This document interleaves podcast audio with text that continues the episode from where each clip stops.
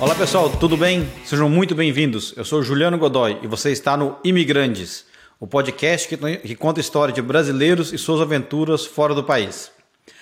Bom, antes da gente começar, eu vou ter que parar e pedir um favor para você que está me, tá me vendo aqui no YouTube. né?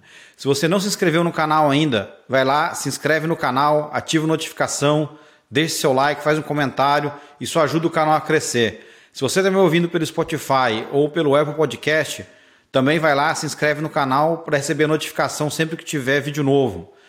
Isso aí, pessoal, conto com vocês. Dito isso, bora começar o episódio de hoje. Vai ser super bacana, a gente vai bater um papo com o Bruno Drummond. Mas antes disso, vou voltar no episódio anterior. Né? A gente bateu um papo com o Samuelson Drummond e a gente falou bastante sobre finanças pessoais e como investir aqui nos Estados Unidos. Hoje o papo é com o Bruno Drummond, que pelo que eu sei não é parente do Samuelson, vou entender isso aí de verdade se é ou não é. Né?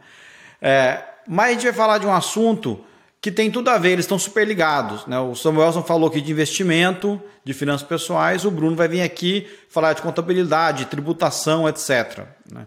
É, principalmente para você que é empresário ou quer empreender aqui nos Estados Unidos, é super importante saber como funciona para evitar maiores problemas aqui na, na, na, operação do seu, no seu dia a dia. O Bruno já está aqui nos Estados Unidos há mais de 20 anos e desde 2009 ele é cofundador da Drummond Advisors, que é uma empresa que presta serviços financeiros como contabilidade, tributário e jurídico. Bruno, prazer ter você aqui, tudo bem? Tudo bem, Juliano, muito obrigado. Obrigado a todos vocês que estão escutando a gente pelas plataformas, YouTube e, e toda a plataforma de podcast. Muito obrigado pela, pelo convite.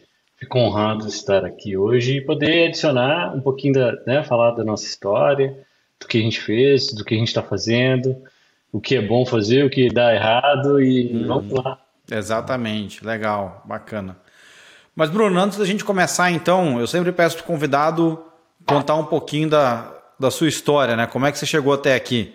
Uma versão resumida para gente. Uh, resumir 23 anos de vida nos Estados Unidos é, em alguns minutos vai ser difícil, mas eu vou tentar. Tá? Eu cheguei aqui em 2000, uh, ah, vim para cá para estudar inglês.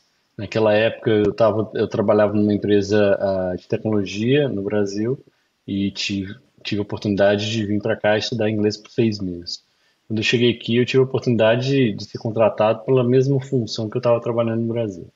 Uhum. E de lá para cá eu vim, né, nos meus primeiros cinco anos de, de vida aqui nos Estados Unidos, a gente foi mudando de visto para visto, uh, já tive mais de 20 vistos americanos aqui. E durante os primeiros três anos, a primeira coisa que você tinha, tinha que fazer é terminar uma coisa que eu tinha começado, né, que era uhum. a, meu, a minha graduação no Brasil. Terminei aqui com finanças e uhum. E naquele exercício eu fui movendo, né? Eu terminei, eu era era uma carreira de financial advisor que eu não tinha nenhuma aptidão para aquilo, não, tinha interesse. Uhum. E depois eu comecei a falar assim, ah, eu acho que eu vou tentar fazer uma coisa que seja mais interessante, provavelmente contabilidade, fiscal, entender um pouco mais. Sou de família de advogados, então uma coisa que eu não tinha não tinha vontade de ser advogado. Uhum. E daí para frente, depois de 2003, 2003 eu me formei em finanças. É... Para onde que você foi, Bruno? Qual cidade? Eu fui, eu, eu, moro, morei 23 anos em Boston. Hoje eu tô, a gente mudou para a família para um lugar mais, mais sul, South Carolina, até uhum. mesmo por causa do calor, né? A gente uhum. passa muito frio naquela região. Mas os meus 23 anos aí de Boston, tenho um carinho muito grande pela cidade. E também nós temos uma, uma, uma grande afinidade, né? Todos os brasileiros, tem muitos brasileiros naquela região de Massachusetts. E eu morei lá há né? 23 anos. É, a comunidade é muito grande. Uhum. E tem toda a estrutura necessária. É uma cidade que tem um ambiente de universidade fantástica. Você tem um, um, um ambiente de tecnológico, cultural, histórico. É muito, é muito emblemática a cidade uhum. de Boston. Tem outras cidades, né? Não uma cidade grande, então tudo você faz em 45 minutos. Uhum. Né? Você vai de um lugar para outro. É bem simples, rápido, uhum. eficiente. Uh, mas é uma cidade complexa, em termos assim, não é uma cidade pro, projetada, né? Nova York, você sabe para onde vai, as avenidas, as, as ruas. Sim. Lá, se você for dar uma voltinha no quarteirão, você se perde. Então, é normal. Então, assim, você vai sair, se primeira vez em Boston, leva um mapa, o seu GPS hum. e tenha paciência, que você vai se perder. Ah. E é normal. É uma cidade que não foi 100% planejada, então tem muita história. Lembra muito da onde eu vim, né? Aquela região ali de Minas Gerais, você tem algumas cidades bem históricas que você entra numa rua, sai numa outra e, e você não sabe onde você está mais. De, onde, assim, de onde você é no Brasil? Sou de Belo Horizonte. BH. Belo Horizonte. Nasci e criado em Belo Horizonte, mas os meus pais vieram da Zona da Mata. Uhum. Então, era normal passar por, por Ouro Preto, Mariana, uhum. finais de semana, enquanto eu ia encontrar com meus, meus avós no interior. Então é uma é, é muito para mim é muito tem uma correlação, né? Cidade Ouro Preto é uma cidade, né, estudantil, uma cidade histórica, tem bastante histórico brasileira, uhum. uh, e é Boston mesma coisa. Cidade histórica, é, tem uma história enorme sobre a independência americana, uhum. é, cidade universitária, né? E então assim, você consegue ter uma correlação e, e, e assim, eu me senti muito uh, uma cidade que me senti muito, muito é, confortável de Legal. ir e vir. A escola era no meio, né? A Suffolk University foi que eu fiz meu primeiro primeira graduação, era no meio da cidade, então depois de duas semanas você já sabia se locomover. Uhum. Não é uma coisa difícil, mas você já estava. Foi uma coisa simples, né? De você estar ali e viver aquele momento e até hoje. Né? E, e você não escolheu o Boston, né? Você foi, pelo, você foi por, transferido pela empresa, é isso? Não, eu fui. Eu, eu, meu irmão torto foi estudar, fazer o MBA, naquela época era hum. época de MBA. Uhum. E eu estava aguardando a minha relocação dessa empresa que eu estava trabalhando para a Alemanha. Ah, e esse projeto nunca, nunca se concretizou. Uhum. E aí, enquanto eu estava esperando, eu vim para estudar inglês e nunca mais saí da cidade. Ah. É, são coisas coisas do, do, do destino, entendeu, uhum. Juliano? Legal.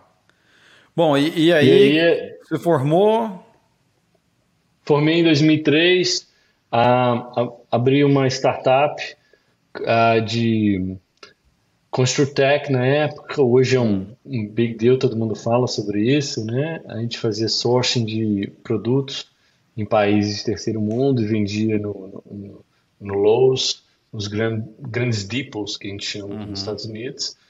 Em 2005 nós fizemos um reverse merger com as, um, um SPAC, que hoje é um bambambam, bam, bam, todo mundo fala de SPAC. Esse uhum. SPAC existia desde 95, eu acredito. Uhum. Fizemos isso, eu saí da operação em 2005 e voltei a fazer o meu mestrado em contabilidade. Tá. E dali eu fui trabalhar na Deloitte Touche de Boston, onde eu fiquei uhum. até 2009. É, uhum.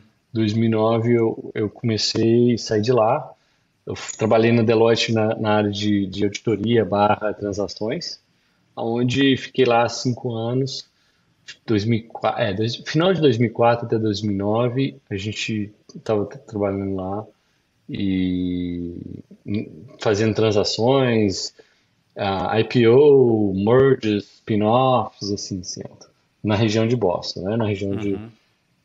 Final, do, final de 2008, 2009 já estava fazendo transações no país inteiro e em 2009 eu tomei a decisão de sair e abrir a Drummond.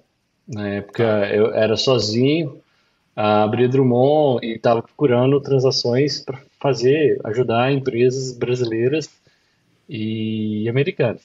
Na uhum. época foquei mesmo no, no nosso na nossa comunidade, né? A gente tem uma comunidade muito grande, uhum. mas o existe um, um distância muito grande entre o mercado que eu estava procurando e a especialidade do, do cliente. Então, o mercado era aqui, a especialidade era aqui. Então, essa distância não, não ela, ela não se não, não, não criava um equilíbrio, né? Então, uhum. é, o que o mercado precisava era uma coisa que eu estava muito mais treinado do que aquilo, né? Então, o, foi uma, um modelo de começar a posicionar a prestação de serviço para um mercado mais, uh, não vou falar sofisticado, mas com necessidades diferentes. Né? Então, tá. é, vou dar um exemplo. Você tem uma um, qualquer qualquer empresa, você, você, vai ter vários tipos de mercados. Então, a Toyota você tem o,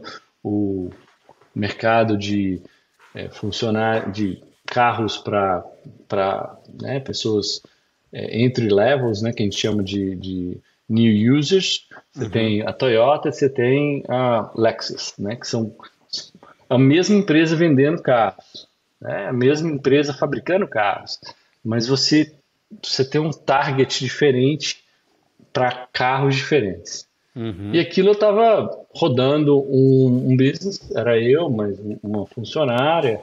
A gente chegou a dois ou três funcionários em 2009. Uhum. E eu falei assim: ah, não, isso, isso aqui não. Isso aqui eu tô, tô dando morro em ponto de faca, né? Uhum. Não é esse mercado. Ou, ou existe um outro mercado. Então eu estava começando vendendo, a questionar. Você estava vendendo um Lexus para quem só queria comprar um Toyota, é isso? Nem isso. Ou hum. até mesmo o entry level, né? Que é aquele carro da, da Toyota é o. Esqueci o nome dele, é o. o... Ixi, depois a gente pode até procurar na internet. Hum. É, mas é aquele mais barato de todos. Tá. É exatamente uhum. isso. Você tava, você foi treinado para fabricar e entregar Lexus, mas você estava uhum. entregando to, versão Toyota Corolla usado, entendeu? Uhum. Você estava conversando com aquela pessoa que precisava daquela versão. Cara, uhum. tinha um conflito grande aí de, de, de mercado com uhum. a oferta de, de, do produto final, né? Tá. Aquilo ali eu comecei a questionar se existia um outro produto final que poderia ser na mesma, na mesma modalidade. Né? Uhum. É, hoje a gente chama isso de product fit, né? Uhum. não é nada demais. Você fica questionando aonde que vai, o seu produto vai estar localizado dentro do mercado, né? Uhum. É muito, né? Uma batata, por exemplo, né, Juliano? Na uma batata, uma batata no, uhum. no campo ela é, é só um, um vegetal. Uhum. Ela na CEAGESP ela é, é um, um produto de commodity. Ela uhum. no McDonald's ela é uma, uma prestação de serviço. Uhum. E ela no, no Outback ela é uma experiência. Mas uhum. continua sendo a mesma batata, você concorda? Então, assim, você tem mercado para todas elas no uhum. mesmo espectro, né? Mas é o mesmo produto. Entendi. E aí foi que a gente.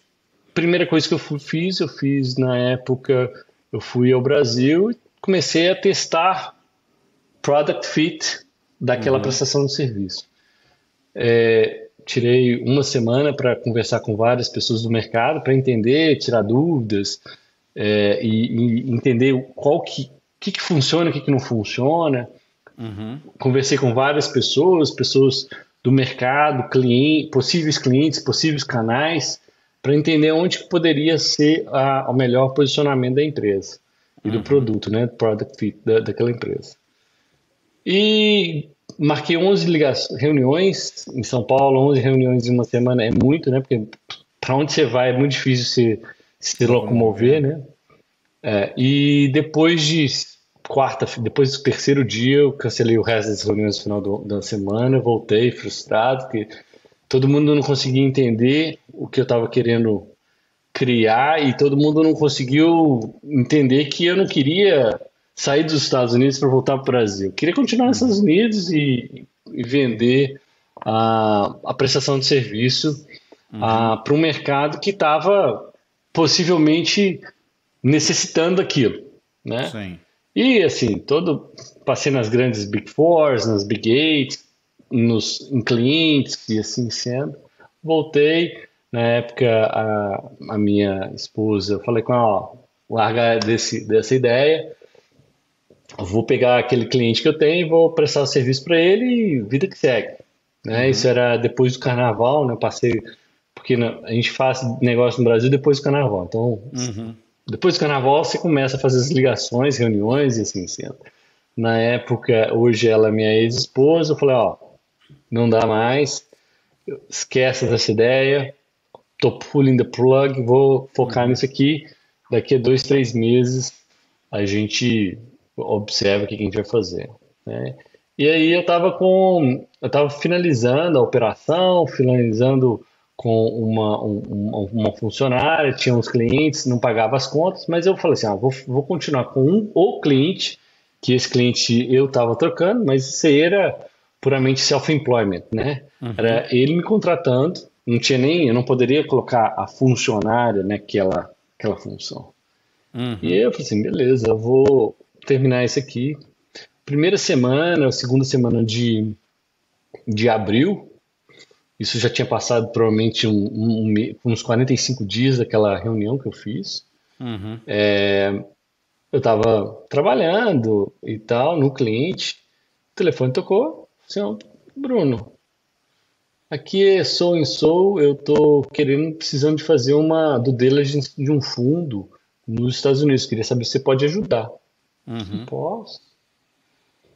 Aí peguei o telefone, posso. Eu falei, você tem time? Eu falei tem. Tem, tem sim.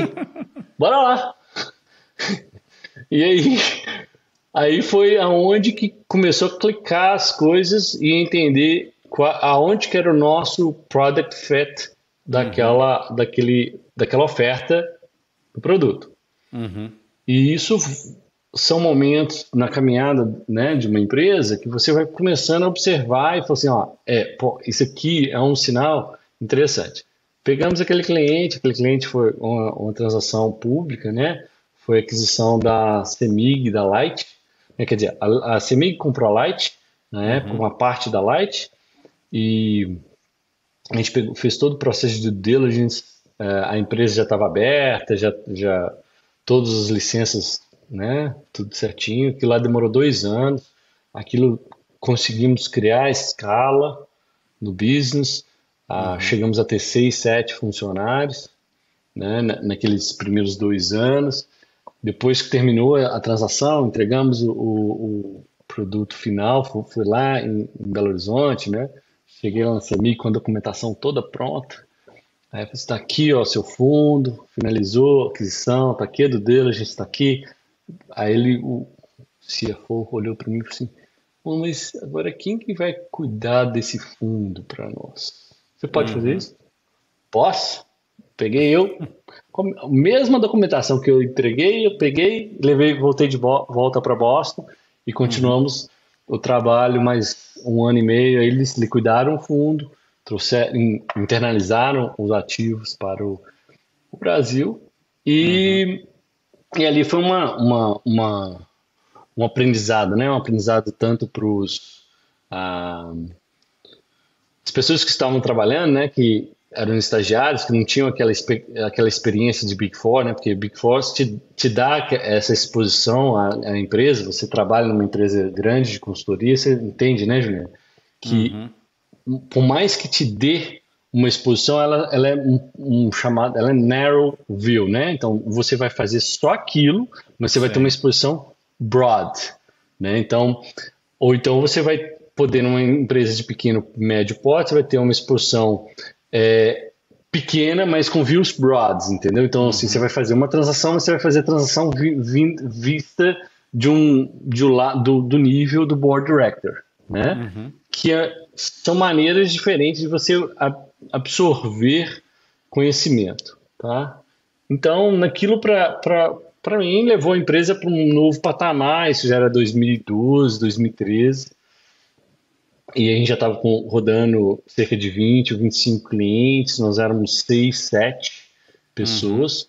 e aí eu falei assim, ó, agora está na hora de começar a trazer é, é, né, sócios para que a gente possa capitalizar isso aqui e fazer esse negócio crescer. É, crescer ou, ou, cresce ou fecha, né? Uhum. Porque você tem você tem duas ações quando você é self-employed. Ou você vai viver daquilo para o resto da vida, né? Uhum. Transacionar e depois vender aquilo, ou você vai crescer, fazer uma coisa grande que outras pessoas possam se beneficiar daquilo, não só pessoas que vão ser trabalhadas, mas todos os stakeholders. Uhum. Eu assim, ó, vou, vou, Bom, a opção de ser self-employed eu já sou. Uhum. Né? Agora a gente tem que ser, tem que fazer com que o, o business cresça e, e proporcione um, um, um, crescimento né, global e estratégico para todos os, todos os stakeholders. E em 2013, eu acredito que 2013, eu encontrei o meu, uh, meu primeiro sócio, Michel de Amorim, no aeroporto de. Eu fazia viagem Brasil, Estados Unidos, até hoje viajo bastante, uhum. ah, em Manaus. A gente estava chegando em Manaus, ele tava, a gente encontrou na, na fila de imigração de Manaus. E aí eu estava chegando, o inspetor em Manaus é um, um, uma, um, outro, um outro Brasil, né? E na época, isso começo de 2010, 2011, a pessoa fazia a inspeção na, na inspeção aduaneira Sei. com uma vara de, de, de, de bambu desse tamanho. Ela fazia uma fila, a, pedia para todo mundo abrir as malas uhum. e ela ia entrando com aquela varinha de bambu e puxando Vai. assim. Ah. E eu falei assim, gente, eu passava ali provavelmente duas vezes por mês, porque a gente tinha um uhum. cliente grande em Manaus. Eu ia e voltava para os Estados Unidos, a Manaus. Depois acabei morando em Manaus por seis meses. Uhum. E, e eu falei assim, cara, pode ficar tranquilo que a, aquele inspetor ali ele vai ver o nosso tamanho da nossa malinha e vai passar, porque eu passo que todo mês ele vai assim, tranquilo. Uhum. Ele falou assim, mas Aí o Michel, assim, mas por que, você conhece? Ah, cara, eu venho aqui duas vezes por mês, ele, ele já, já sabe. Só, só tem dois voos internacionais a Manaus na época, né? Então, diário. Então ele uhum. sabe, todo mundo, todo mundo se conhece em Manaus também, né?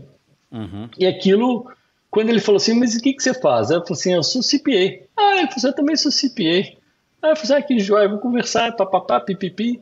Dali a gente saiu para almoçar, Saímos, ele tinha um período para ficar em Manaus, ia pegar o voo de conexão para o Rio de Janeiro só mais tarde, tinha seis uhum. horas de layover. Levei ele para conhecer Manaus. E ali a gente conheceu, batemos papo. Um mês depois a gente, eu, eu adquiri mais um cliente grande que eu não tinha condições. Falei assim, Michel, cara, sei que você não está confortável de vir, mas que tal você trabalhar part-time para uhum. gente? O cliente não conflita com o que você faz hoje no dia a dia. Ele trabalhava com consultoria financeira, a gente estava fazendo uhum. consultoria contábil, fiscal. Por que, que você não faz isso?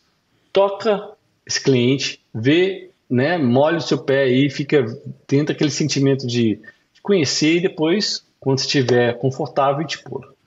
Isso era final de maio e em, em agosto, é, mais um cliente Aí em outubro a gente falou assim, ó, então vamos, beleza, agora vou, vamos fazer mais um, vamos, vamos, trazer um funcionário aí em Miami. Né? Uhum. Miami, a gente colocou o primeiro funcionário e ele era o subcontratado. E aí essa, essa pessoa estava trabalhando no, no, em Miami, escritório de Miami, foi a primeira pessoa que começou, a gente não tinha ninguém, tipo um sócio em Miami. Uhum. E dali para frente a, cresceu o negócio. Você vai, você vai reinvestindo, as pessoas vão começando a conversar. Hoje, 65% dos nossos novos clientes são, são clientes, são referências de outros clientes. Nós, uhum. nós, a gente tem cerca de mais ou menos 500 leads por, por mês. Né? Uhum. É, uma, é, um, é um, um bolo de neve. Né? Ele é uma bola de neve que só vai crescendo. E é uma, é uma coisa que muito interessante depois que você pega um, um certo nível, um, um, certo tamanho. Entendeu, Júlio? Uhum. E aí você, quando você cresce 40% todo ano após ano, tudo que você fazia no passado é 40% diferente ou maior do que esse ano. Então os processos uhum. têm que ser modificados, têm que ser reacessados, têm que ser é. questionados. As pessoas que faziam uh, ano passado e, e, são tem que ser questionadas se elas têm os skill sets para fazer aquilo, né? Porque, uhum. poxa, antes era operacional, agora você tem que ser gerente. Amanhã você vai ter que ser executivo. Né? Uhum. Ou então você vai ter que ser gerente e operacional ao mesmo tempo. Então, quando você tem um processo de escala muito, muito rápido e você vai crescendo muito rápido, tem que existir um, um processo de check and balance em todos os processos operacional, gerencial e, e estratégico. E isso é, é fundamental em qualquer business. Né? Então, se você tem uma empresa, se você tem uma empresa que vende cachorro quente, amanhã você vai vender 10 cachorro quentes, é uma coisa. Depois você vai vender 100 cachorro quentes, é outra coisa. Quando você tiver segunda loja vendendo 100 cachorro quentes com a mesma loja vendendo 100 cachorro quentes, é um outro processo. São uhum. outras qualidades que você precisa de ter. E isso a gente não vê no dia a dia. Você só vai fazendo. Você só é. vai fazendo. Mas você não para para pensar e fazer, fazer uma análise assim, tipo, não só uma análise de, de autoconhecimento, assim, fazer assim, pessoal, o que, que a gente precisa hoje para que daqui a um ano a gente não tenha as dores de hoje? Uhum. Né? E não só, as, não só em termos de processo, controles, mas também em termos do Bruno, do Juliano, do, da Maria, do João, em termos de qualidade, de aprendizados que você precisa aprender hoje para que amanhã esteja servindo melhor do que hoje. Isso para mim foi um aprendizado, né, fantástico. De lá para cá a empresa vem crescendo em números é, de startup, né? Então assim, 8, é, 100%, 120%, 200%. A gente já está chegando num, num, num, tamanho aí de 40 por 44% média, ano uhum. após ano que eu acho que é um, um, número muito interessante. A gente tem um, a gente tem um fun fact aqui, né? A gente fala isso para sempre, né? Nós, hum.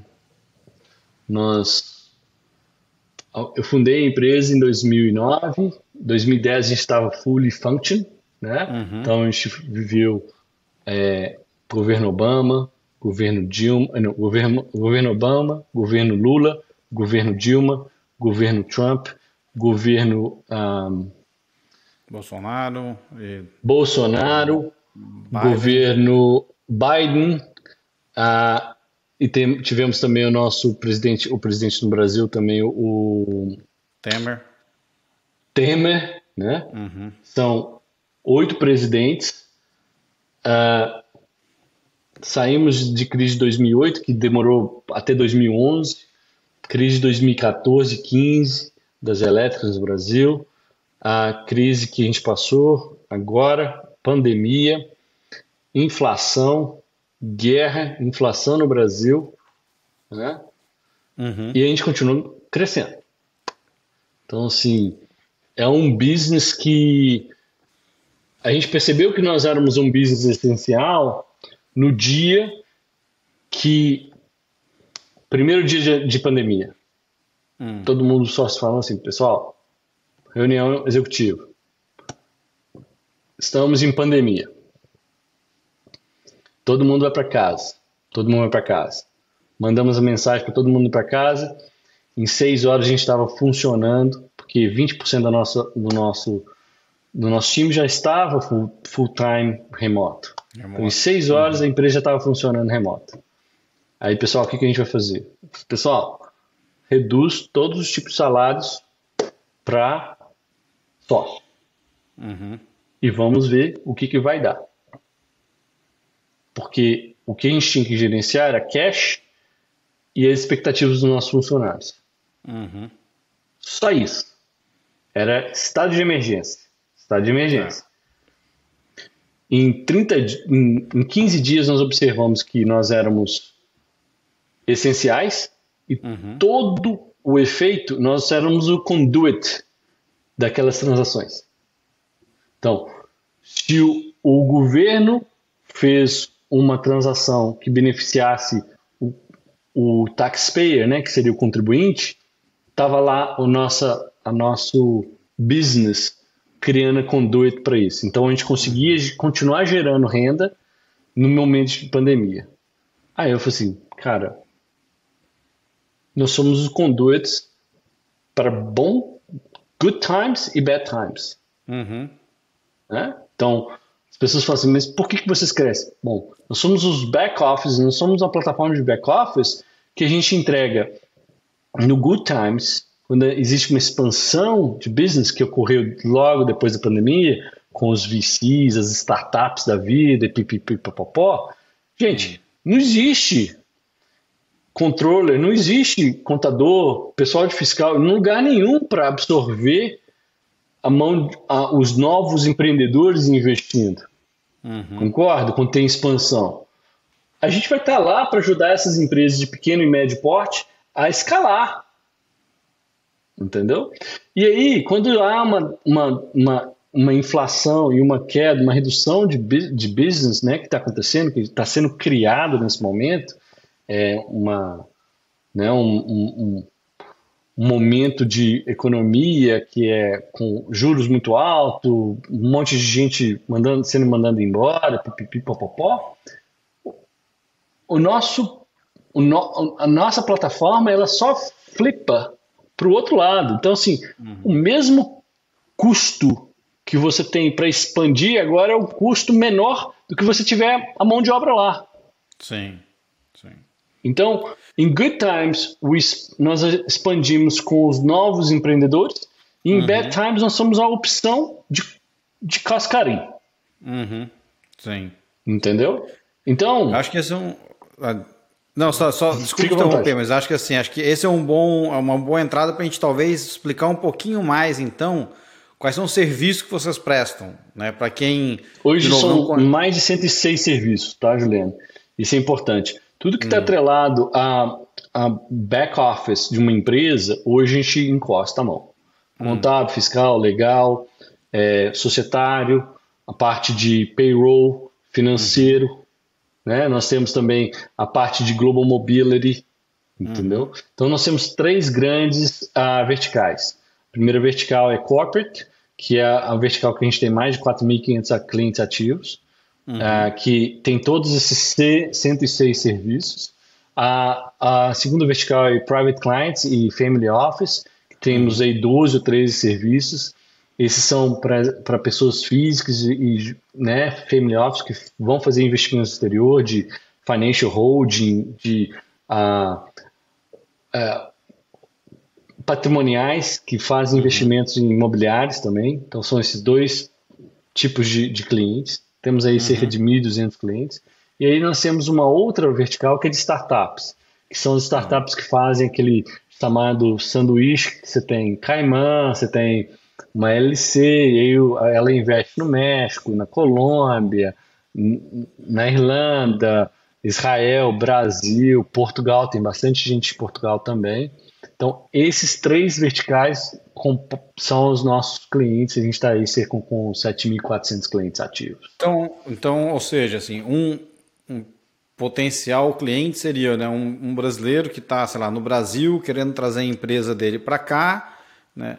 Procura Isso. Drummond, procura, você faz não só toda a parte legal para ele de né, abrir o CNPJ aqui, né, que não é CNPJ, mas é. enfim, a, abrir a empresa, e depois disso. A gente, a gente faz a manutenção parte... depois disso, uhum. back office.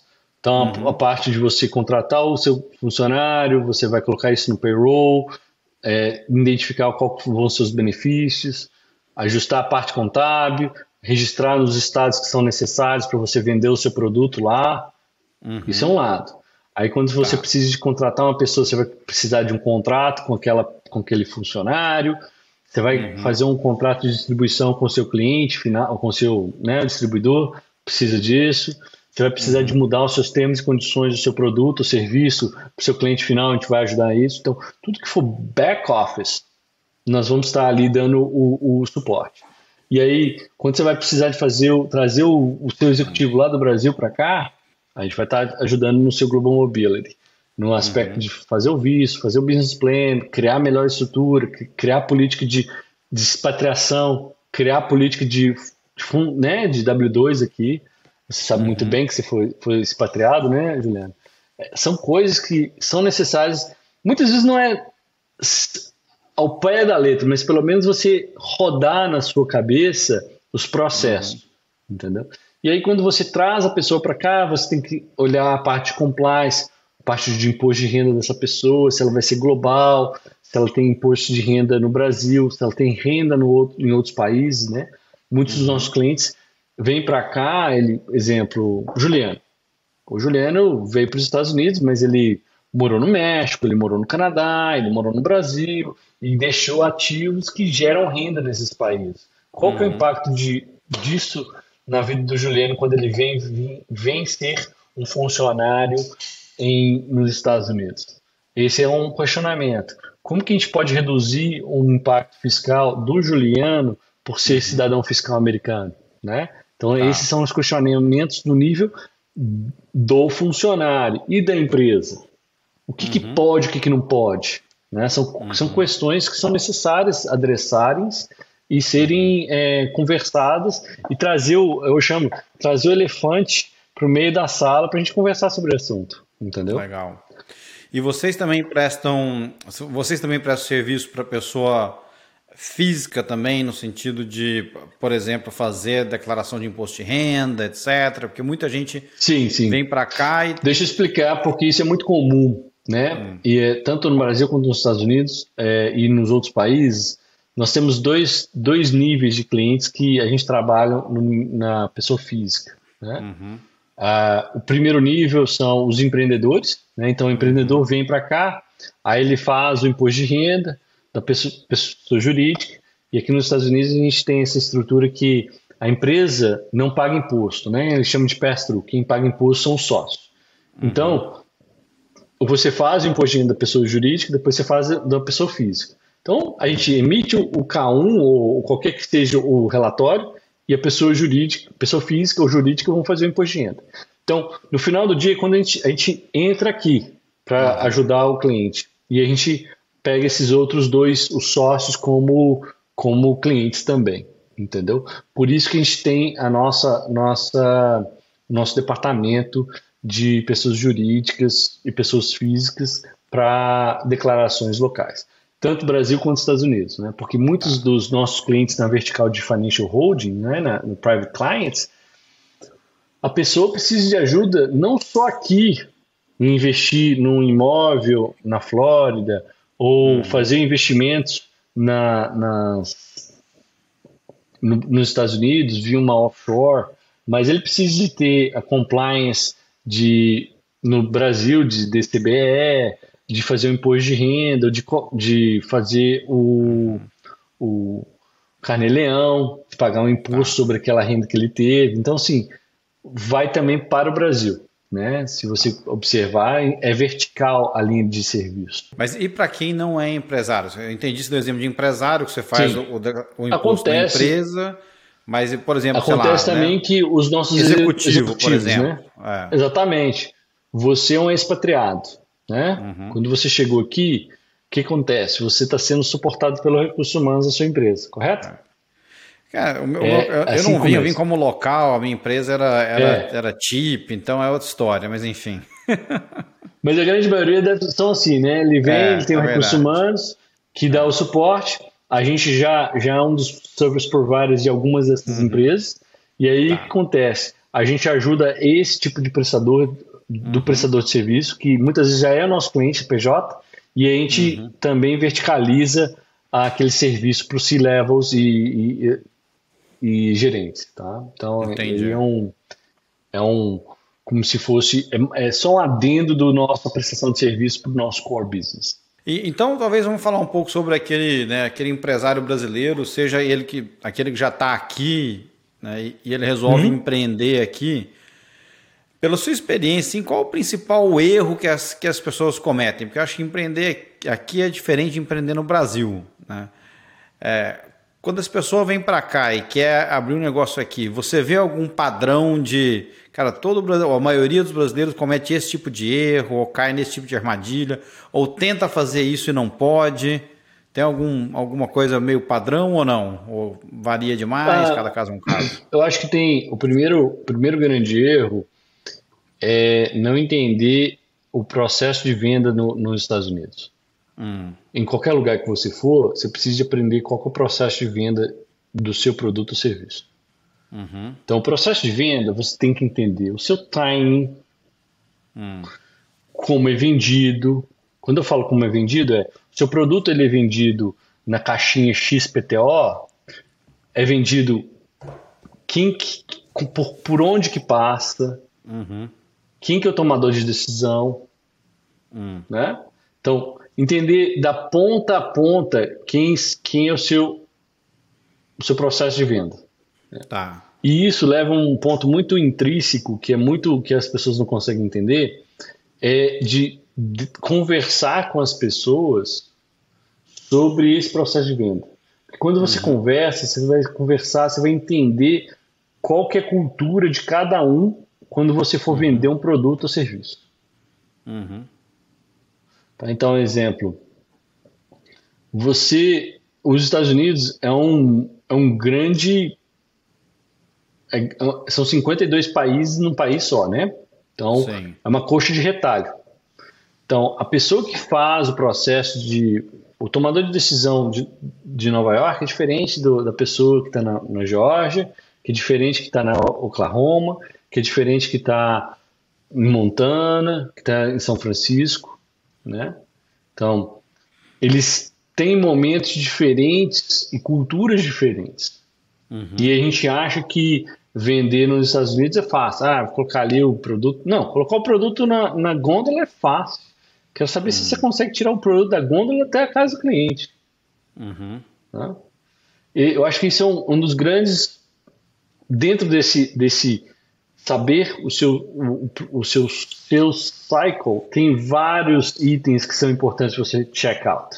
Né? Então vamos lá. Ah. A cultura do seu tomador de decisão, quem é o seu tomador de decisão, qual que é o timing que esse tomador de decisão precisa para tomar, quem são seus competidores, né? Qual que é o time de entrega do seu produto, né?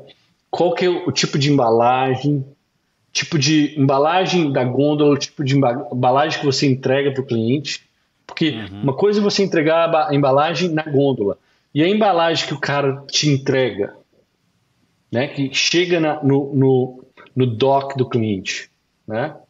Uhum. Isso é diferente, porque se você transfere para o cliente uma dor de cabeça dele abrir tirar, empacotar, pipipi, popopó, ele compra de você a primeira vez, a segunda não, porque, poxa, uhum. eu tenho que uhum. gastar um monte de mão de obra para fazer o negócio chegar até a gôndola, entendeu? Sim. Isso, isso, isso é experiência. Uma outra uhum. coisa que acontece, eu acho que a grande maioria dos brasileiros já sabem, qualquer tipo de produto precisa de ter serviço por trás. Uhum. O seu produto não vai sair do caminhão, não vai estar na gôndola se você não investir nisso. Tá? Hum. Isso está dentro dessa, dessa, dessa parte de aprender o seu cycle, né? o, o ciclo de vendas. Tá? Entender a cultura do, do, de cada região.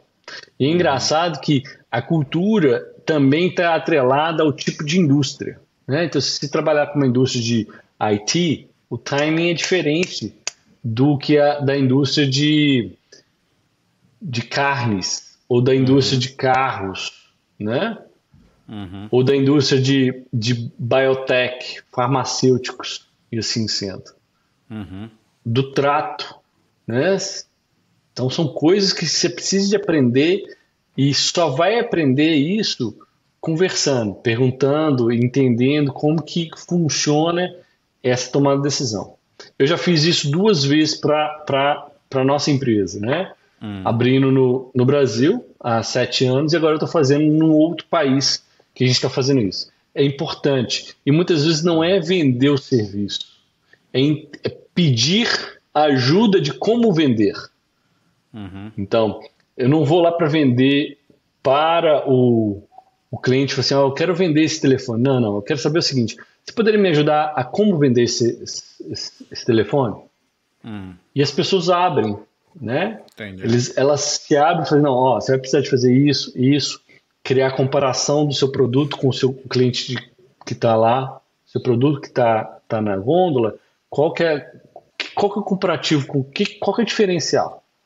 Uhum. Isso acho que é um processo para o empreendedor de muita. É, é difícil, porque a gente, quando a gente tem sucesso, a gente acha que a gente pode aplicar aquele sucesso em qualquer lugar do mundo, Sim. como empreendedor. E é um erro. Hum. Então, no momento que você tem que fazer uma, uma, uma, um questionamento, fazer uma autocrítica de que provavelmente o produto que você tem, o serviço que você tem hoje, ele não é aplicável para aquele local, uhum. existe um conflito aí com muitas vezes com o ego. E eu acho uhum. que esse é o segundo ponto. Tá. tá.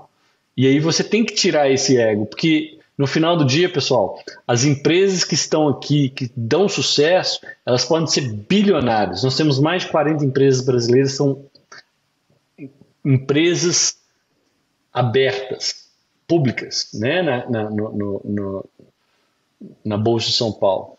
Todas elas trabalham com mentalidade de startups aqui. Uhum. Por quê? Porque elas têm um budget pequeno, e cabeça aberta para absorver o máximo e ajustar o máximo possível. As pessoas que chegam aqui com a intenção que o que funciona no Brasil vai funcionar aqui, esquece. Esquece. Uhum. Não é. Ou seja, você, não você tem pra... um mercado que você consegue resolver, que é o mercado uhum. brasileiro. Né? Hoje a gente deve ter cerca. Se falam de 2 milhões e meio, 4 milhões de pessoas que são brasileiros que estão nos Estados Unidos. Cara, uhum. beleza. Ah, você quer expandir? Vamos pegar os latinos americanos. São 30 milhões. Beleza, de consumidores. Uhum. Agora, se você quer pegar mesmo o, o boi pelo chifre, igual o pessoal fala na minha terra, uhum. são 30, 330 milhões de, de consumidores. 40% do mercado mundial está num país. Entendeu? Aquilo ali te dá uma habilidade de você vender qualquer tipo de produto. Agora, você só pode vender se você tiver um produto fitted para o que você faz. Aconteceu comigo quando eu abri no Brasil. Uhum. Acontece eu, eu hoje que... quando a gente está expandindo para um outro país, entendeu? É, eu acho que esse é um, é, é, um erro que vários brasileiros cometem, né? Eles pegam alguma coisa, algum produto, enfim, alguma coisa que talvez é, é bem reconhecido no Brasil e e, e, acha que assim, ah, porque, né, porque brasileiro gosta, vai, vai vir para cá e vai, e vai conseguir replicar esse, esse sucesso, né? É, ah. e, e aí, sei, lá, brigadeiro, pensar um exemplo aqui, brigadeiro, né? A maioria dos brasileiros ama brigadeiro, então todo mundo acha que assim, ah, vou abrir uma loja de brigadeiro e vai, e vai estourar, né? É, e aí não estoura por uma série de motivos, que o americano acha muito doce, ou enfim, não né, tem um gosto diferente, etc. Uhum. E você tocou num ponto que é fundamental. Acho que assim, quando o brasileiro reconhece isso, ele consegue virar a chave. E aí eu lembro do episódio que eu gravei com a Júnia Rocha. Não sei se você conhece a história dela ou não, mas a Júnia é fundadora da Brasibites, que é, que é uma fábrica de, que é de pão de queijo, né? Ela faz pão uhum. de queijo. E aí, no, no, podcast com ela, essa foi a sacada, porque ela não posicionou o pão de queijo para brasileiro, né? Ela não fez. Uhum. Não precisa vender para o brasileiro, porque o brasileiro já conhece o produto. Então tá. ela posicionou o pão de queijo como um snack gluten free, né? Porque americano tá nessa tendência agora de gluten free, não sei o que e tal. E virou um snack não saudável, né? Que é gluten tá. free, melhor para você, better for you, né? Toda aquela. É. To, toda aquela coisa. E com isso, cara, hoje já está no Costco, né? Conseguiu expandir, etc. Então, isso que você falou é muito importante. É, primeiro é assim, olhar o seu mercado não só né, o, o seu mercado que você pode, né, não só o brasileiro, mas assim, já que você está aqui, você tem acesso ao maior mercado consumidor do mundo, né, você tem que tentar atender esse mercado. E, e existem muitos produtos brasileiros que não são ainda é, explorados nos Estados Unidos. E são hum. fantásticos produtos. Por exemplo, por exemplo, Vita dá umas Coco. ideias aí. O Vita Coco, há 15 anos atrás, não se tomava água de coco nesse país. Uhum. Tá? Quando eu falo isso, a minha filha de 14 anos, é, mais 17 anos atrás, não se tomava nada de água de coco. A minha uhum. filha mais velha, ela nasceu e nunca tomou água de coco. Foi tomar água de coco há uns 5 anos atrás. Uns, uhum. uns 3 anos atrás. A Vita uhum. Coco, ele introduziu a água de coco aos americanos. Uma empresa de um brasileiro e de um americano. Uhum. Se você pegar a água de coco da Vita Coco, que é sourcing na Indonésia, Filipinas e também no Brasil, uhum. e pegar a água de coco de algumas concorrentes brasileiras que também fazem um tra trabalho muito bom, você vai ver que existe diferença de, de, de, de tasting. Uhum. A Vita Coco tem mais açúcar do que a outra água. Uhum. Por quê? Porque houve uma adaptação para aquele mercado. Uhum. Né? Houve um posicionamento daquele produto para aquele mercado. Uhum. Entendeu? Então, assim, há necessidade. E é engraçado, porque eu vejo bastante produtos, né? Cachaça, vejo é, a pão de queijo, é um deles. Temos os, os a açaí tem bastante produtos aí. Uhum. É, agora a gente tá, tem bastante empresa fazendo móveis. O que tem de empresas fazendo móveis aqui nos Estados Unidos é fantástico. Então, uhum. há necessidade de adaptação. Por mais que seja pequena, mas há. Entendeu? Uhum. E essa adaptação é importante. É. Né? Cachaça e é um aí, se exemplo, você né? não faz isso, você não vende. Então, Uhum. o, mesmo, o mesmo provedor que vende para Vita Coco vende para Target, mas é, white label para Target. Ele vende Uhum. muito mais pela white para o Vita Coco do que a Target, porque ele, ele não adocica ou não faz a forma do, da Vita Coco. Entendeu? Uhum. Então, é importante a gente ajustar isso. né? A Vita Coco é um, um exemplo muito interessante para quem está aqui quer vender produtos que não existem nos Estados Unidos, né? Que é o nosso brigadeiro, que é o nosso pão de queijo, que é a água de, né? Açaí, cupuaçu, é, móveis que são feitos de madeiras raras e assim sendo. Cara, é um ótimo case porque ele teve que criar o seu próprio mercado, Uhum. né? E quando você cria o seu próprio mercado e o mercado absorve aquilo, não tem jeito. Você não vai. Você vai ter que se virar nos 30, igual o pessoal fala. Vai ter que arrumar um jeito de, de sourcing. E eles fizeram isso muito bem. Um outro exercício, um outro.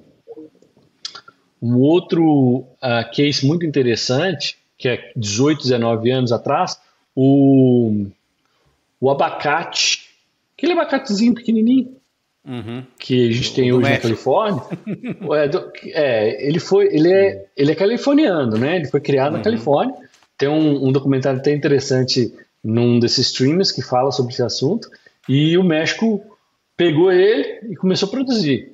Então hoje produz cerca de 20 vezes mais que os Estados Unidos produz. E os Estados Unidos absorve todo esse, toda essa demanda.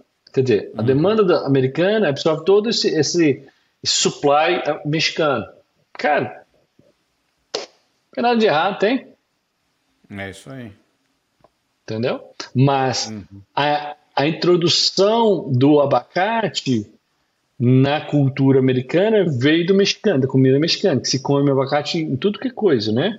Uhum. é, avocado, toma com, come, faz abacate na, na comida, coloca com feijão, coloca nos, com os burritos da vida. Uhum. E, e é um caso de sucesso, entendeu? Sim. O abacate mexicano, ele era aquele grandão que a gente tem no Brasil. O abacate americano é o pequenininho, que é o é Heinz, né, que eles chamam? Haas. Haas. E Haas, Haas. E eles foram pegar, não, tudo bem, me dá esse abacate que eu vou produzir. Já que você quer desse jeito? Então tá, produz. E em cerca de três anos eles já aumentaram, eles já tinha passado a produção americana. Hoje a produção mexicana é 20 vezes, ma- 10 vezes maior do que a americana. E 100% da produção americana e mexicana é absorvida pelo americano. É E isso aí? aí. No final, no final do dia, é entender o cliente, né? É isso aí. É entender o que o cliente quer. É, o resumo é esse. É. Entendeu? Ho- Hoje eu continuo encontrando, por exemplo, no Brasil, o abacate grandão. Eu fui criado Hum. Sim. comendo aquele abacate grandão. Eu acho que você também, né, Juliana? A gente não tinha Sim. aquele pequenininho lá no Brasil. E eu olho aquilo assim, faz, faz sentido, né, cara? Aquilo ali é um. Lá nos Estados Unidos você come- compra um, divide, acabou, joga fora. Ou então Uhum. você compra um, come um inteiro e joga fora. Ou você compra um, come metade, no dia seguinte dá para comer a outra metade, joga fora. O grandão não dá, cara. É isso aí. Parou pra pensar? A experiência é do cliente não funciona. Eu vou ter que fazer, vou ter que fazer algum, algum shake. Tem que chamar você, eu, um amigo para tomar o shake, porque é um abacaxi desse tamanho. Coloca mais um litro de leite, porque tem bastante. E tem que comer guacamole a semana inteira. A semana inteira. entendeu? Então, assim, Bruno, são eu... coisas é. interessantes. São coisas interessantes que são necessárias você entender quando você está fazendo essas transações. Eu queria talvez mudar de assunto um pouquinho, porque eu, eu vi um, um post seu LinkedIn um dia, da, da Drummond, na verdade, que me chamou a atenção, né? É, estavam falando sobre algumas mudanças na legislação para o visto de uhum. nômade digital. Né? Isso. E eu acho que principalmente depois da pandemia, é, uhum. Isso ficou muito em evidência. Né? Brasileiro que está, enfim, está no Brasil, trabalhando para uma empresa aqui, né, recebendo lá. Brasileiro que está aqui, né, trabalhando para uma empresa no Brasil, recebendo lá. Então ficou meio fluido a situação, né? É, e que acabou Pessoal, dando mais. Meu, meu só isso tá, virou uma festa da uva. É, né? é. Tá e é, existe, que, existem então, dois Vamos falar um pouquinho sobre essa. É, queria falar um pouquinho sobre legislação e o que, que o pessoal tem que estar tá atento, porque né, para não, enfim, correr nenhum risco de é, ser preso, fisco, etc. Existem dois aspectos com relação ao nômade. Tá? Uhum. Primeiro é o aspecto imigratório. Uhum. Segundo é o aspecto é, fiscal. Ok? Tá. São, vamos debater os dois separadamente. Ok? Tá bom. O Nômade, ele, quando foi criado pela ideia de seguinte: ah, eu posso agora viver em vários lugares durante um ano e não pagar imposto em lugar nenhum. Hum. Hum. Pode ser. Uhum. Entendeu? É uma possibilidade? É uma possibilidade. Tá? Só que para você trabalhar e ficar movimentando, você vai precisar eventualmente de um visto. Uhum. Tá? E esse é um questionamento que tá, existe, existe, e é necessário ser questionado. Né? Uhum. Então, hoje, ah, os países estão, cada país estão tentando adequar os vistos de acordo com o framework. O, uhum. Os Estados Unidos têm alguns tipos de de vistos nômades, né? que não são populares, porque são difíceis de tirar. O Brasil já tirou o dele, a Portugal e uh, Espanha, foi semana passada, duas semanas atrás também liberou o visto deles. Tá? Uhum. Então, uma, isso resolve os vistos nômades. Um bom exemplo de visto nômade nos Estados Unidos é o O. Você pode vir aqui, trabalhar e sair do país, tá? É, isso resolve o problema de você estar fisicamente, legalmente, por um período de tempo. Só que o seu uhum. empregador é, está num outro país. Ok? Uhum. Só isso. O O te dá o direito também de trabalhar nos Estados Unidos, no, nos Estados Unidos também. Ok? Tá. Uhum. Mas no momento que você sai e volta, você sai, você tem que pedir um novo O para voltar para os Estados Unidos. Ok? Uhum. Beleza. Então, esse é um ponto imigratório. Agora vamos falar a parte é, fiscal. E depois eu vou linkar os dois: migratório com fiscal. Uhum. O fiscal é o seguinte: o fiscal vai depender de cada país. Tá? tá. Então, nos Estados Unidos, se você estiver fisicamente, trabalhando fisicamente no país, tá? mais de 30 dias, você deveria estar tá tendo renda de mais de 3 mil dólares, você deveria fazer imposto de renda. Quando eu falo deveria, é porque está na lei. Você faz ou não, se, se, é um problema seu. Tá? Uhum. A chance de pegar pode ser alta uhum. quando você entra e sai do país com frequência. Ok? Tá. Porque cada, cada é, a, aeroporto de entrada existe um agente da Receita Federal que questiona cidadãos americanos e green card holders e eventualmente pode questionar esses, esses, esses nômades digitais. Ok? Uhum. Não acho que eles tenham recursos para tal, até mesmo porque a agência do IRS está num processo é, tá, tá de, de rea, reagir, rea, uh, de, de crescimento e expansão dos seus uhum. recursos, né? Depois da, da última lei que garantiu eles cerca de 8 bilhões de dólares uhum. adicionais de fundos para a agência. Tá? Uhum. Então, nesse ponto, ele resolve o, o aspecto fiscal. O Brasil, ele vê os nômades digitais de maneira diferente do que os Estados Unidos.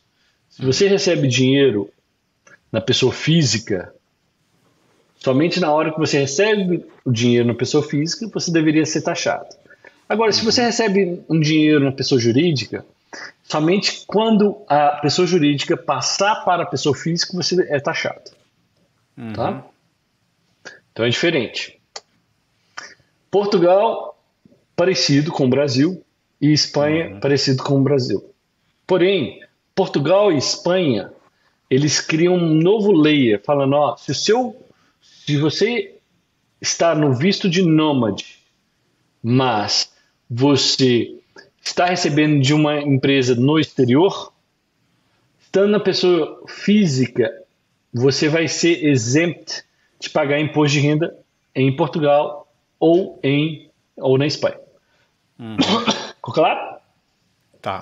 Então, o que aconteceu? Portugal e Espanha, e tem um visto para o Brasil também que te dá essa isenção de pagar imposto, linkou os dois frameworks, o, o, o migratório com o fiscal.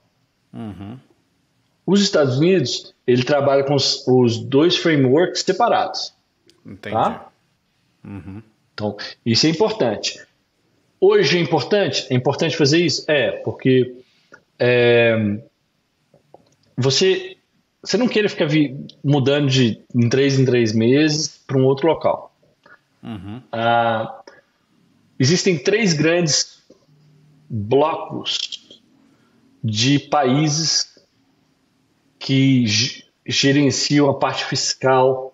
Então, o bloco da OECD, que são os grandes países da Europa e, e alguns da Ásia, os Estados uhum. Unidos e os independentes. Todos eles trabalham com a mesma, a mesma prática de você vai virar cidadão fiscal após 183 dias fisicamente naquele país. Uhum. Ok? Tá. Com algumas exceções. Então, mesmo que você esteja nesses países com um visto de turista ou nômade, tá? Uhum. A partir daquele período, você vai virar cidadão fiscal daquele país.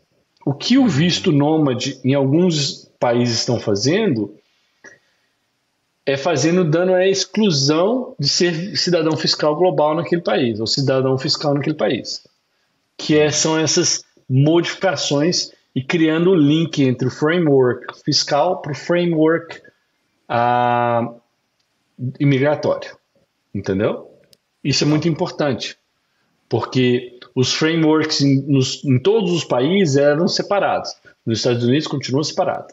No Brasil, uhum. acho que tem dois vistos que juntaram, e no e na em Portugal são sete vistos que, que podem te dar essa, esses dois frameworks juntos, e, o, e na, na, na Espanha são três vistos, tá? que, eu, que, eu, que eu me lembro. É, acho que o resumo para mim é o seguinte: esse assunto é complicado pra caramba. Quem tiver nessa situação, procura vocês aí para resolver essa parada. Porque não... Sim, sim. E, e, é, e é interessante. São coisas que estão mudando todos os dias, né? Porque ah, uhum.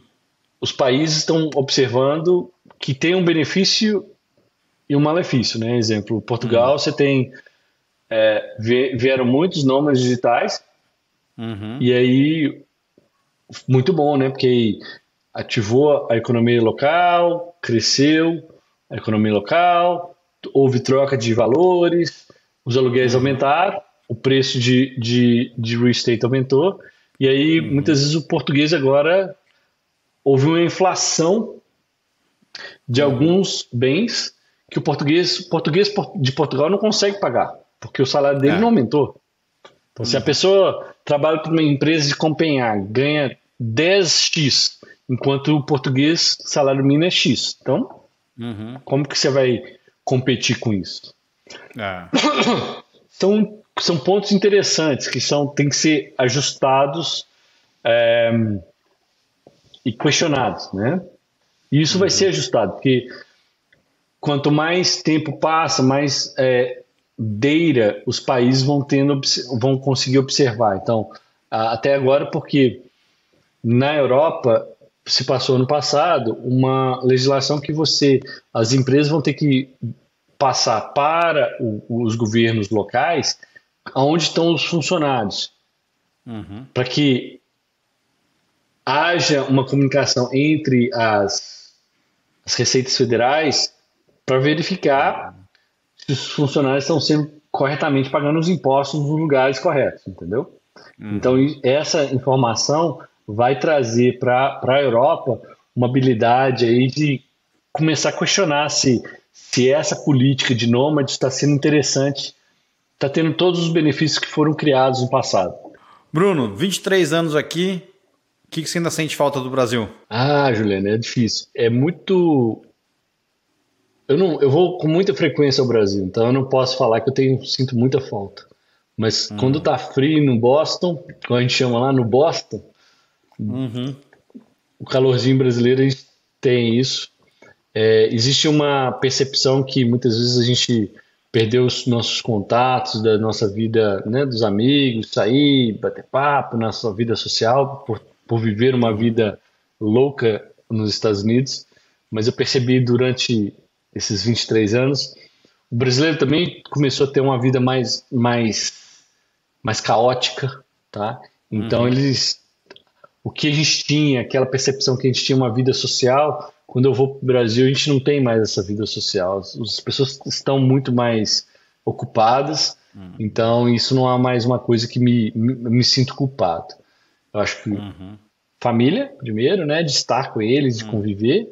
É, segundo, o aspecto climático e os aspectos sociais de, de estar com os amigos já foi uma, uma coisa que eu tive tive tive saudades mas eu percebi que uhum. se eu estivesse lá eu não estaria tendo aquela vida social entendeu eu acho que isso eu, eu, eu venho conversando bastante com os meus amigos americanos brasileiros americanos que estão aqui que vivem aquela aquela ah, eu saía mais no Brasil eu fazia cara hoje você você vai lá, né? Se eu tô viajando pro Brasil, eu tenho que marcar com meus amigos três semanas antes para eles falarem assim, ó, aqui, ó, daqui a três semanas eu vou estar aí em São Paulo, vamos tomar uma cerveja, vamos bater papo, vamos conversar. Uhum. Se chegar lá na segunda e, e ligar para alguém, ninguém vai estar disponível, entendeu? Não. Então, é. é uma existe uma distância aí desse do que é fato e do que é realidade, né? É, do que é.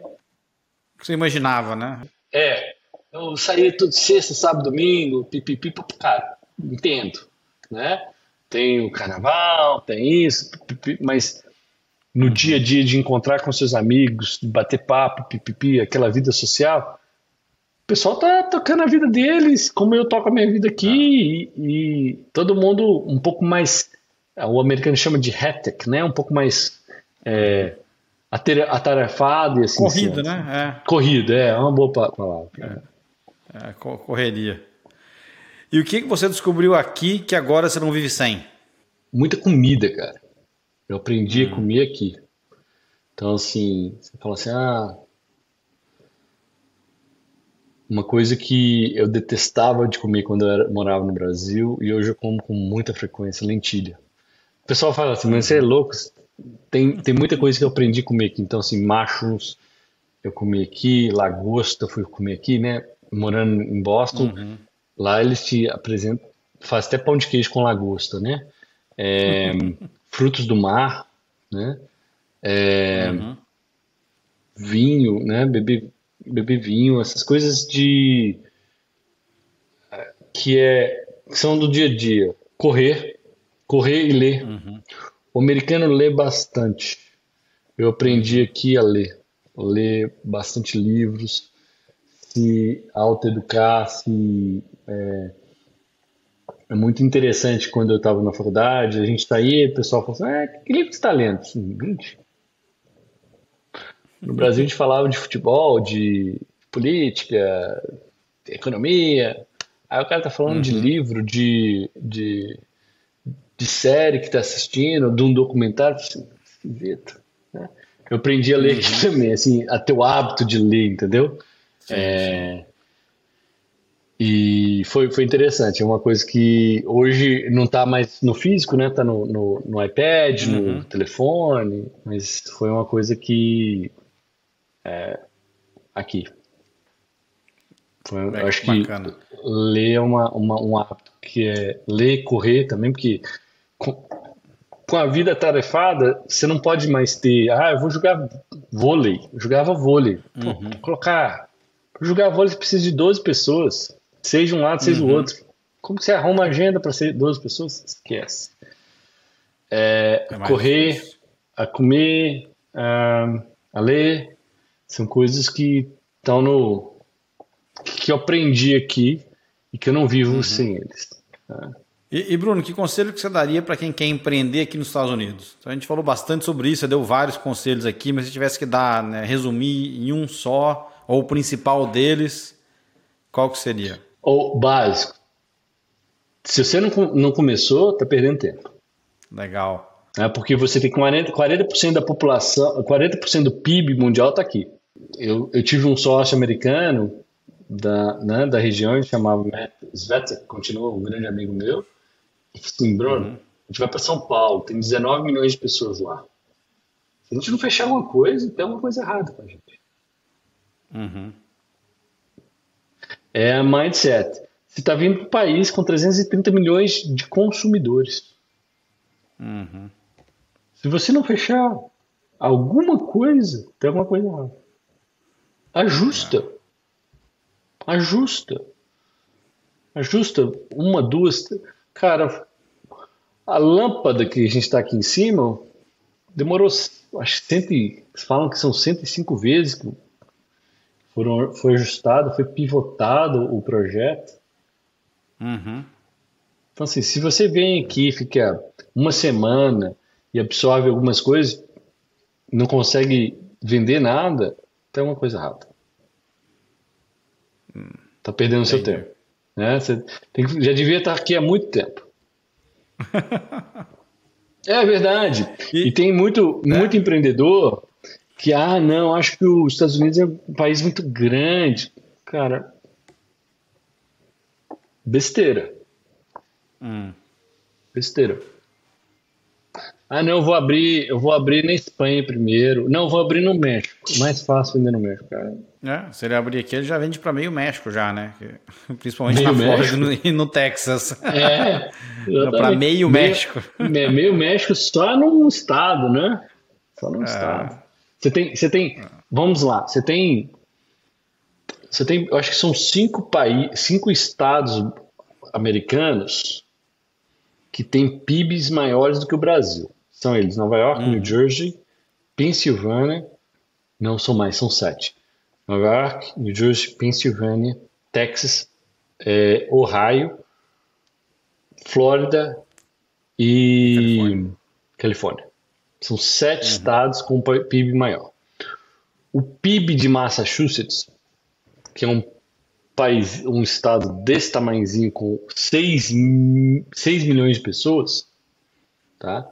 que são três horas de leste a oeste e duas horas de norte ao sul.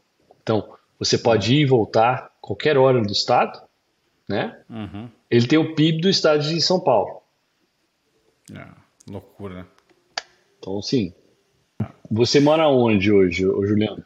Eu moro em Dallas. Mora em Dallas, né? É. Aquela região de Houston ali tem o PIB, provavelmente metade do PIB do estado de São Paulo. Uhum. É. Os maiores conglomerados de, de negócio do país. Com certeza. Então, assim, é, é, se você não consegue deslumbrar que você tem que jogar no, no First League, para que jogar?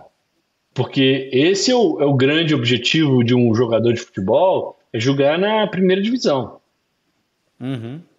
Ninguém quer ser o, o reserva do, do time da terceira divisão. Ninguém. Uhum.